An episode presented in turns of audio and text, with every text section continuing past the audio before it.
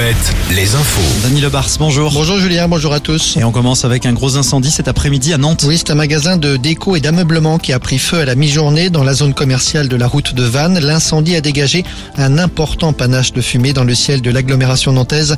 De nombreux magasins de la zone commerciale ont dû fermer leurs portes. Les sapeurs-pompiers ont mobilisé d'importants moyens et une partie de la zone a été évacuée.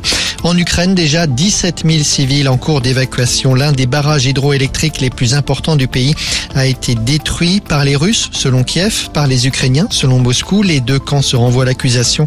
Plus d'une vingtaine de villages situés en aval du barrage sont inondés. Sur la route, encore plusieurs jours de patience pour les automobilistes qui font chaque jour le trajet entre La Rochelle et la Vendée. La réouverture du pont du Bro est annoncée pour la semaine du 19 au 23 juin.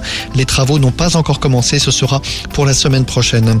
Justice à Vannes, un enseignant de 42 ans condamné à 16 mois de prison avec sursis pour avoir filmé sous les jupes dans des supermarchés de la région de Vannes.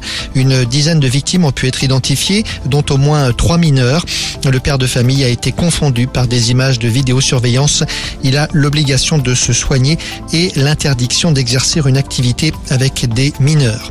C'est officiel, c'est LeBron James qui donnera le départ des 24 heures du Mans samedi sur le circuit de la Sarthe. Une course emblématique selon les propres termes de la star de la NBA. Il s'agit, rappelons-le, de la course du centenaire. Les premiers essais libres commencent demain.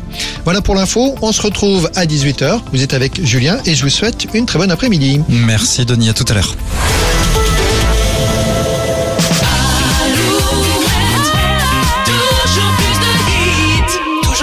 I